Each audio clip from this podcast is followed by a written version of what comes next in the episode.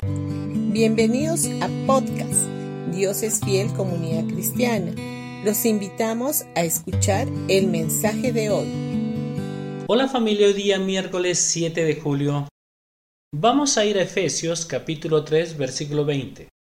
Y aquel que es poderoso para hacer todas las cosas mucho más abundantemente de lo que pedimos o entendemos, según el poder que actúa en nosotros. ¿Cuánto poder está trabajando en ti ahora mismo? La palabra de Dios dice que hay poder que actúa en nosotros. Este es un poder tremendo que sacude los cielos y la tierra porque viene del trono de Dios, de aquel que es poderoso para hacer todas las cosas mucho más abundantemente de lo que pedimos o entendemos. El problema, sin embargo, es que muchos de nosotros no liberamos ese poder.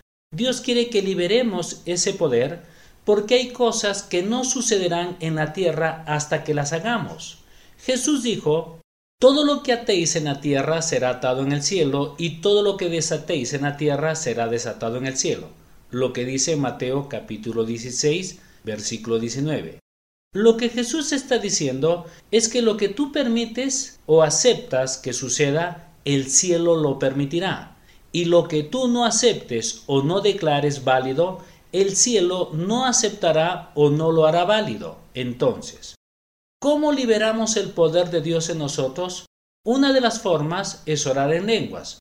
Cuando permitimos que el Espíritu Santo interceda por nosotros, lo que dice en Romanos capítulo 8 versículo 26, entonces sucederán milagros. Escuché un testimonio que decía que un hermano fue sometido a una cirugía para extirpar un riñón enfermo. A pesar de la cirugía, el pronóstico era desfavorable. En casa, la familia y su esposa fueron inspirados por el Espíritu Santo a liberar el poder que obra en ellos orando en lenguas por su esposo.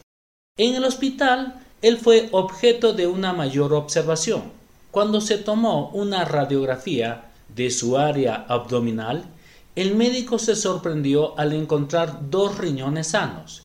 Se consultó con otros cinco médicos que posteriormente examinaron a la persona y al principio pensaron que el cirujano que había realizado la operación había cometido un error y no había extirpado el riñón enfermo. Pero una investigación más detallada mostró que el riñón había sido efectivamente retirado. No podían explicar lo que había ocurrido. Pero la familia y la esposa no necesitaban una explicación porque sabían que cuando ellos liberaron el poder que actúa en ellos, Dios hizo más abundantemente de lo que podían pedir o entender. Dios le dio un riñón nuevo. Él puede hacer lo mismo por ti cuando oras en el Espíritu y crees por este milagro porque estás liberando el poder que actúa en ti. Bendiciones con todos ustedes y que tengan un gran día.